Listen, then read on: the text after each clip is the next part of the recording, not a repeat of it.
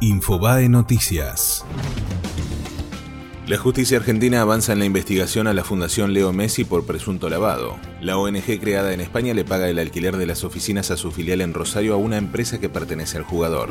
Juan Guaidó emitió un decreto en el que ordena la apertura de la frontera. Este jueves el dictador Nicolás Maduro cerró todo el espacio aéreo del país caribeño y la frontera terrestre con Brasil para evitar el ingreso de ayuda humanitaria.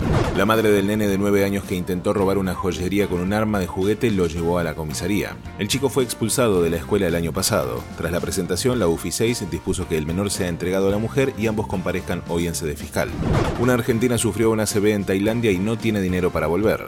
La mujer le debe 70 mil dólares al hospital y necesita 20 mil dólares para afrontar los costos de viaje porque debe volar con asistencia médica. Otro radical pidió paso en Cambiemos para elegir al candidato presidencial. Gustavo Mena, candidato a gobernador en Chubut, reafirmó lo que ya dijeron Alfredo Cornejo, Martín Lustó y Ernesto Sanz. Además, sostiene que es una buena manera de administrar las diferencias. Fue Infobae Noticias.